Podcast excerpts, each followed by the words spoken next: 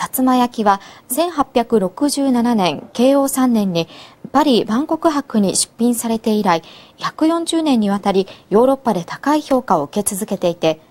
おととしには世界最高峰とされるフランス国立陶磁器美術館で展覧会が開かれています。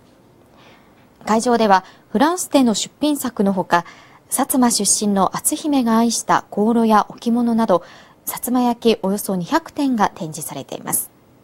展覧会は来月22日まで開かれています。